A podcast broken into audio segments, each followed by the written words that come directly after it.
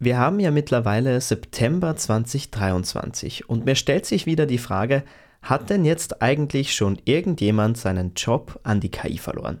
Ich weiß, das klingt immer so zynisch und ja, ich bin mir sicher, manche Menschen haben das, aber dieser große, dieses große Drama an den Jobverlusten an die KI ist bis jetzt noch ausgeblieben. Und die KI-Technologie hat in diesem Bezug auch immer zwei Seiten der Medaillen. Zum einen, groß skalierende Unternehmen schmeißen mittlerweile schon zahlreich outgesourcten Support raus und lassen das von KI machen. Aber ganz ehrlich, wenn ich an manche Support-Requests an große Unternehmen denke, dann denke ich mir, es kann auch gar nicht mehr schlimmer werden, wenn nicht mehr outgesourcete Menschen, die teilweise schlechtes Englisch sprechen, jetzt durch die KI ersetzt werden. Und was ich auch super finde, eine neue Studie des McKinsey Global Instituts findet heraus, dass bis 2030 eine Vielzahl an schlecht bezahlten Jobs, also in der Studie sind das zum Beispiel Kundendienst oder unterstützende Bürojobs, abgeschafft werden. Und laut dieser Studie betrifft das 8 von 10 Frauen, die dadurch ihren schlecht bezahlten Job verlieren. Tja, da weiß ich auch nicht, wie dieser Zusammenhang entstehen konnte in den letzten Jahren. Und im gleichen Artikel steht übrigens, dass KI diese Jobs leichter ersetzen kann als zum Beispiel Elektriker oder Schädlingsbekämpfer. Auch irgendwo logisch. Man stelle sich jetzt mal kurz vor, diese Jobs würden im Artikel gegendert werden. Anyway, das sind so viele soziale Probleme, die mit diesem KI-Jobverlust zusammenhängen. Ich kann es gar nicht in Worte fassen. Aber auf der anderen Seite der Medaille Nein, so schnell werden wir die Jobs nicht abarbeiten, denn die Industrie ist nun mal nicht so schnell und es braucht auch eine Menge Bürokratie.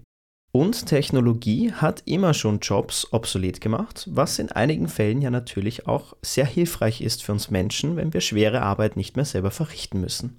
Und gleichzeitig werden aber auch neue Jobs geschaffen. Neben zahlreichen neuen Stellen als Data Analysts, Data Scientists, KI-ProgrammiererInnen und so weiter ist aber ein Job wirklich sehr prominent geworden in letzter Zeit. Und das ist der Beruf des Prompt Engineers.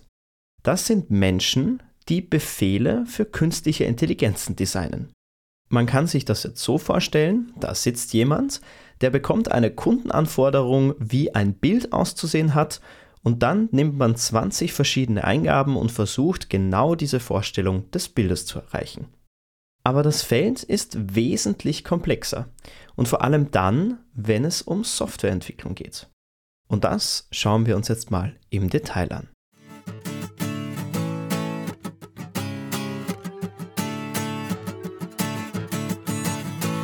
AI Tutorial wenn ich ChatGPT eine Frage stelle, dann ist das ein Prompt.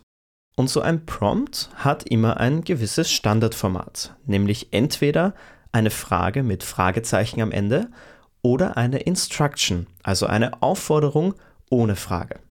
Das haben wir schon zu Genüge gemacht, einen einfachen Input zu liefern und ChatGPT kümmert sich dann darum, die Frage zu beantworten oder zum Beispiel einen ganzen Text zu verfassen. Aber so ein Prompt kann auch noch mehr Elemente beinhalten.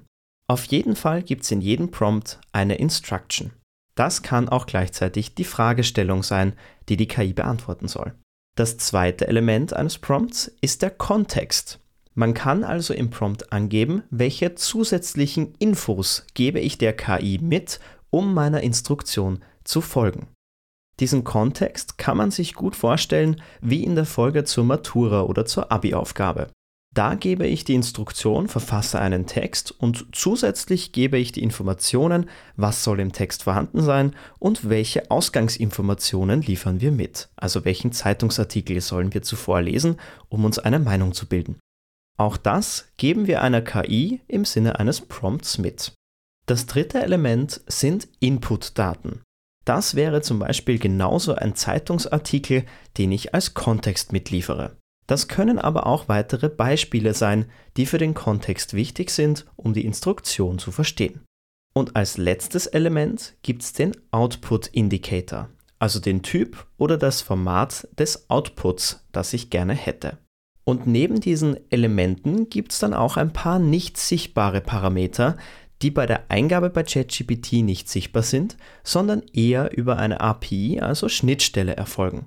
Neben der Länge des Inputs und die Anzahl der Token ist das unter anderem auch die sogenannte Temperatur. Das ist jetzt keine Temperatur in Grad Celsius, sondern gibt einen Wert an, der bestimmt, wie zufällig die Auswahl des nächsten Wortes bei ChatGPT erfolgen soll.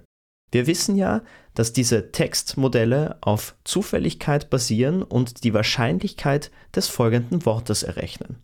Und je höher dieser Temperaturwert, desto mehr Kreativität erhält ChatGPT in der Antwort, da die Auswahl der Wörter zufälliger erfolgen. Das geht aber dann schon zu sehr ins Detail und ist eher technisch. Also gehen wir nochmal zurück zum ersten Element, und zwar, wie kann ich denn jetzt so eine Instruction formulieren? Und dazu machen wir gleich ein einfaches Beispiel mit ChatGPT. Eine ganz einfache Instruction wäre, erkläre das Konzept von Prompt Engineering. Halte die Erklärung kurz, nur ein paar Sätze und sei nicht zu beschreibend. Und mit dieser einfachen Eingabe erzeugt ChatGPT nun folgendes. Prompt Engineering bezieht sich auf den Prozess, bei dem präzise formulierte Anweisungen oder Fragen, sogenannte Prompts, entwickelt werden, um die gewünschten Ergebnisse von KI-Modellen wie GPT-3 zu lenken.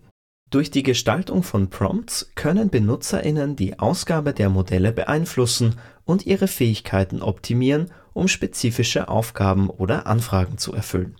Und je detaillierter ich mit meiner Prompt-Eingabe bin, desto besser kann ich mein Ergebnis danach richten. Machen wir das Beispiel nochmal und schreiben jetzt aber in der Eingabe Nutze zwei bis drei Sätze, um das Konzept von Prompt Engineering für einen Abiturienten zu erklären. Hier haben wir also eine präzisere Angabe, wie lang das Ganze sein soll und auch für wen wir das machen. Also schon auch ein bisschen Kontextarbeit mit dazu. Und jetzt erhalten wir folgendes als Output. Prompt Engineering ist wie das Formulieren einer präzisen Frage oder Anleitung für einen intelligenten Computer. Denk daran, wie du eine Suchmaschine benutzt. Wenn du die richtigen Wörter eingibst, bekommst du bessere Antworten. Beim Prompt Engineering überlegst du, wie du deine Fragen oder Anweisungen am besten formulierst, damit die KI-Modelle dir genau die Informationen geben, die du suchst. Zwei unterschiedliche Inputs, zwei unterschiedliche Outputs. Jetzt reicht mir vielleicht keine kurze Beschreibung in zwei und drei Sätzen, sondern ich möchte mehr Faktenwissen dazu ergänzen. Und mit diesem Gedanken an, was möchte ich als Output haben, kann ich jetzt hergehen und meinen Input, meine Instruction stetig verbessern und erweitern, bis mir der Output tatsächlich so gefällt, wie ich ihn haben möchte. Und schon sind wir Prompt Engineers. Die Kernaufgabe ist dafür also relativ simpel.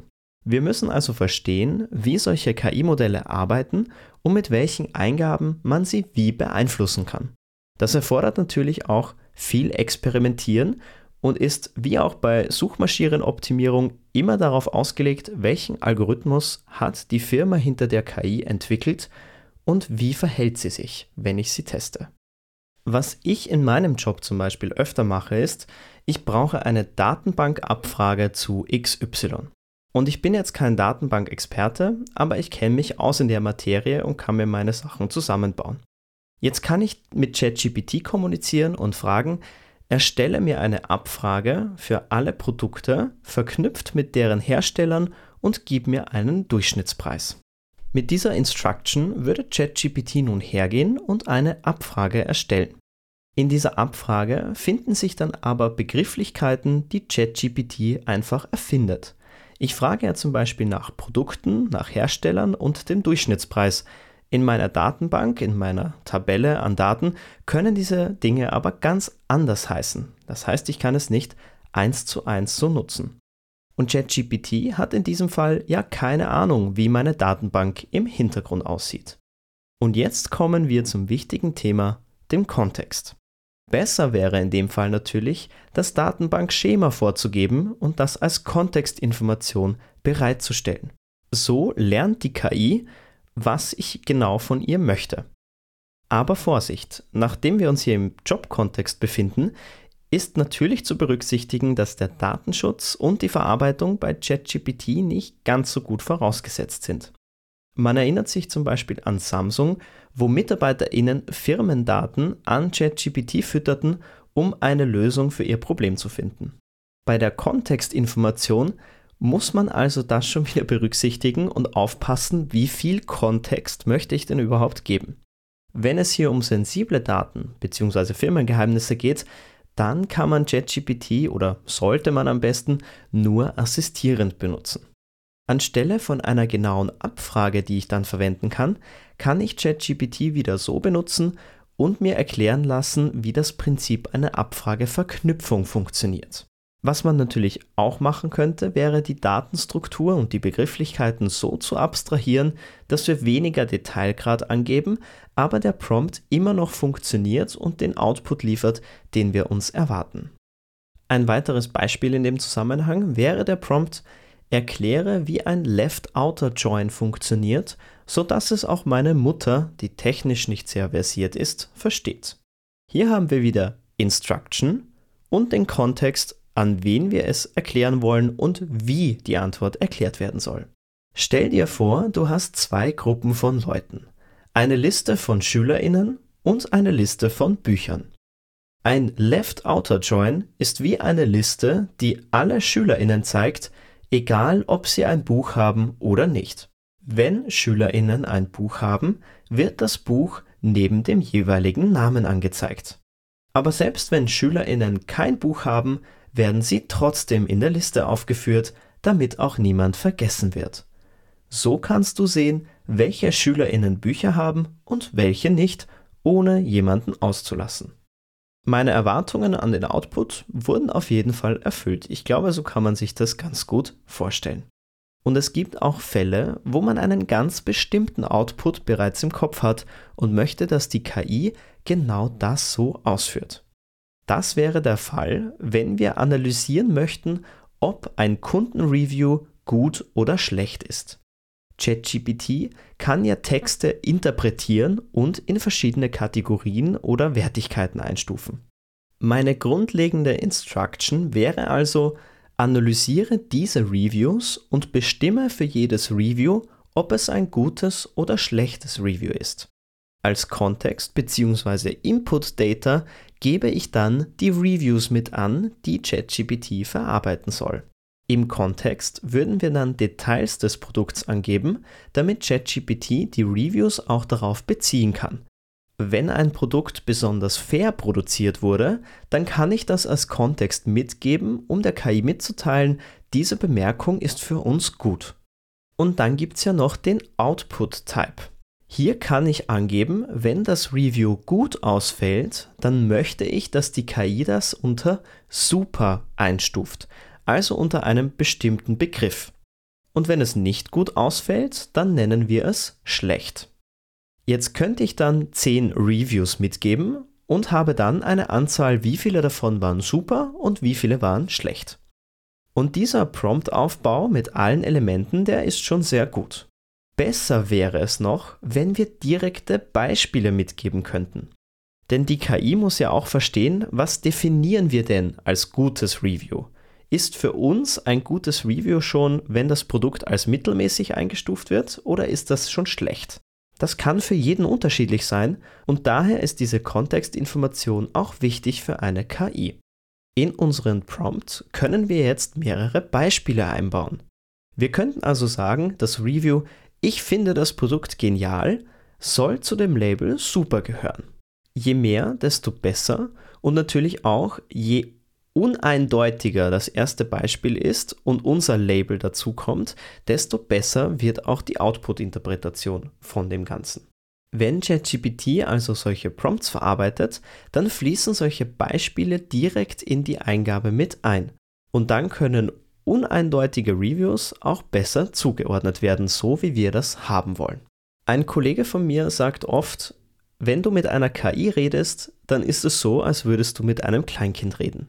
Zuerst sagst du, du sollst das machen, dann sollst du auch noch überlegen, machst du jetzt eher das oder das, und auf keinen Fall sollst du das machen, denn das ist nämlich nicht gut.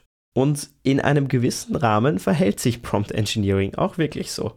Und damit kann man gute Experimente machen, vor allem dann, wenn es um Reasoning geht, also logisches Denken.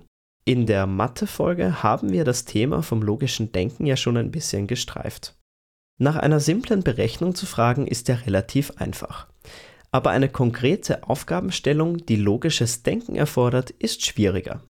In solchen Fällen würde man beim Prompt Engineering jetzt eine Schritt-für-Schritt-Anleitung mitgeben, wie das Ganze erfolgt. Und dazu machen wir gleich ein Beispiel und auch wieder mit ein bisschen Mathe. Und zwar wollen wir berechnen, wie viel Prozent aller Zahlen von 1 bis 1000 beinhalten die Ziffer 7. Ich lasse euch an dieser Stelle natürlich gern pausieren und rechnen, wenn ihr das wollt. Fun Fact aus meinem Leben, dieses Beispiel habe ich an einem Freitagabend auf einer Postkarte versucht mathematisch zu lösen. Macht mit dieser Info, was ihr wollt. Und habt ihr schon ein Ergebnis? Wir fragen jetzt mal ChatGPT. Von den Zahlen 1 bis 1000 enthalten ungefähr 20,1% die Ziffer 7. Und seid ihr auch darauf gekommen? Ich hoffe nicht, denn diese Antwort ist tatsächlich falsch. Und das schauen wir uns jetzt gleich mit ein paar besseren Prompts an. Und zwar machen wir das so, wie auch wir an dieses Beispiel logisch herangehen würden. In den Zahlen 1 bis 10 gibt es die 7. Daher liegt die Anzahl aller Zahlen, die die Ziffer 7 beinhalten, bei 10%. In den Zahlen von 1 bis 100 gibt es die 7, 17, 27, 37, 47 und so weiter und zusätzlich die 70, 71, 72, 73 und so weiter. Allerdings nicht die 77. Die wurde ja schon im ersten Mal gezählt. Daher sind es in diesem Fall 19% aller Zahlen, die die Ziffer 7 beinhalten. Welche Zahlen, die die Ziffer 7 beinhalten, gibt es also von 1 bis 1000? Berechne die prozentuale Anzahl aller Zahlen von 1 bis 1000, die die Ziffer 7 beinhalten. In diesem Prompt haben wir also die Instruction mit jeder Menge Kontext und Beispielen, wie das schon bei anderen Systemen in anderen Zahlenbereichen funktioniert. Und jetzt sehen wir uns mal den Output an. Die Zahlen von 1 bis 1000, die die Ziffer 7 enthalten, sind 7, 17, 27, 37, 47 bis hin zu 997. Es gibt insgesamt 271 solcher Zahlen. Um die prozentuelle Anzahl zu berechnen, 271, die Anzahl der Zahlen mit der Ziffer 7, dividiert durch 1000 die Gesamtanzahl der Zahlen von 1 bis 1000 mal 100. Ergebnis 27,1% Daher machen die Zahlen mit der Ziffer 7 etwa 27,1% aller Zahlen von 1 bis 1000 aus. Und dieses Ergebnis ist richtig. Hattet ihr es auch? Pluspunkt gibt es auf jeden Fall, wenn ihr dafür sogar eine rekursive Matheformel dafür formuliert habt. Ich finde, an diesem Beispiel erkennt man relativ deutlich, was dieses Verbessern eines Prompts mit dem Output macht. Von einer einfachen, scheinbar selbstsicheren Berechnung von ChatGPT folgt also ein Modell, bei dem wir Schritt für Schritt erkennen, was dieses Textprogramm mit unserer Anfrage gemacht haben. Und jemand mit diesen Skills kann sich dann eben auch als Prompt Engineer bezeichnen. Schauen wir uns doch mal ein paar verschiedene Prompting-Techniken an. Diese haben nämlich auch schon Namen bekommen, weil das System schon so populär ist. Beginnen wir beim einfachsten Beispiel, das Role Prompting. Die KI übernimmt also eine Rolle. Das haben wir im letzten Podcast gemacht. Hier haben wir gesagt, stell dir vor, du bist Robert Oppenheimer und jetzt verfasse einen offenen Brief. Das Role Prompting funktioniert natürlich nur dann, wenn ich eine konkrete Person mit gewissen Eigenschaften im Kopf habe. Das funktioniert sehr gut auch im Marketing, wenn man hier seine Zielgruppenbeschreibung ergänzt. Was wir auch relativ häufig machen, ist das Zero-Shot Prompting. Beim Zero-Shot Prompting wird eine einfache Frage, eine einfache Instruction gegeben und ich bekomme eine Antwort. Also ein Prompt ohne viel Kontext mit einer direkten Aufgabe, so wie wir es ganz am Anfang hatten. Im Gegensatz dazu gibt es das Few-Shot Prompting, also das Prompting mit ein paar Eingaben. Das wäre der Fall, wenn wir eine Instruction schreiben und dazu schon einige Beispiele formulieren. Erst nach den ersten von uns beantworteten Beispielen kommt die eigentliche Aufgabenstellung. Das haben wir im Mathebeispiel gemacht, wo wir beginnen mit dem Zahlenbereich von 1 bis 10, 1 bis 100 und dann fragen, wie ist es dann mit 1 bis 1000. Und was wir hier im weitesten Sinne gemacht haben, nennt sich Chain of Thought Prompting. Also das Prompting mit einer verketteten logischen Gedankenabfolge. Die Antwort erfolgt dann erst nach dem Formulieren von logischen Überlegungen, bevor wir die finale Antwort evaluieren. Das haben wir auch schon in der Podcast-Folge zum Mathe behandelt. Da kam in diversen Studien raus, dass die Ergebnisse korrekter sind, wenn wir dieses Chain of Thought Prompting einsetzen. Im Prinzip würde das auch im Zero-Shot-Format funktionieren, indem ich die KI einfach auffordere, mir auch gleich die Rechenschritte mitzuliefern. Dann wird aber vorausgesetzt, dass die KI weiß, was Rechenschritte sind, beim Rechnen funktioniert das ganz gut. Bei anderen Aufgaben wie Texte schreiben muss ich das natürlich ausformulieren und schon sind wir beim Few-Shot Prompting angelangt. Halten wir also an dieser Stelle fest, Prompt Engineering ist ein sehr spannendes Berufsfeld, das sich auch ständig verändert, weil die KI-Algorithmen immer weiter verbessert werden. Meistens passiert Prompt Engineering aber auch schon im Zuge von anderen Tätigkeiten, wie die Entwicklung von KI-Algorithmen oder Programme, die darauf zugreifen, oder der Datenanalyse.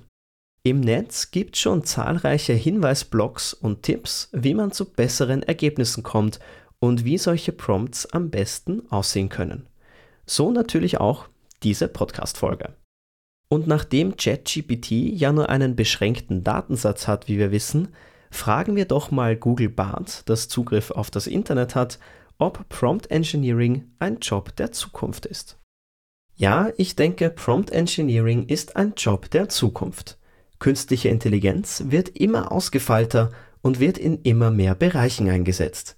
Prompt Engineering ist der Prozess, KI-Systemen Anweisungen zu geben, wie sie bestimmte Aufgaben ausführen sollen. Dies ist eine wichtige Fähigkeit, da sie es ermöglicht, KI-Systeme für eine Vielzahl von Zwecken zu verwenden. Prompt Engineers sind Expertinnen darin, KI-Systemen Anweisungen zu geben, die klar, präzise und verständlich sind. Sie müssen auch in der Lage sein, die Ergebnisse von KI-Systemen zu bewerten und bei Bedarf Anpassungen vorzunehmen. Prompt Engineers sind in einer Vielzahl von Branchen gefragt, wie zum Beispiel in der Technologie, der Finanzbranche, der Gesundheitsbranche und der Regierung. Wenn Sie an einer Karriere in KI interessiert sind, ist Prompt Engineering eine gute Option. Es ist ein sich schnell entwickelnder Bereich mit vielen Möglichkeiten. Wenn Sie über die entsprechenden Fähigkeiten und Erfahrung verfügen, können Sie eine gute Karriere als Prompt Engineer haben. Hier sind einige der Fähigkeiten, die ein Prompt Engineer haben sollte. Starke Kommunikationsfähigkeiten, analytische Denkfähigkeiten, Problemlösungsfähigkeiten, Computerkenntnisse und Erfahrung mit KI-Systemen.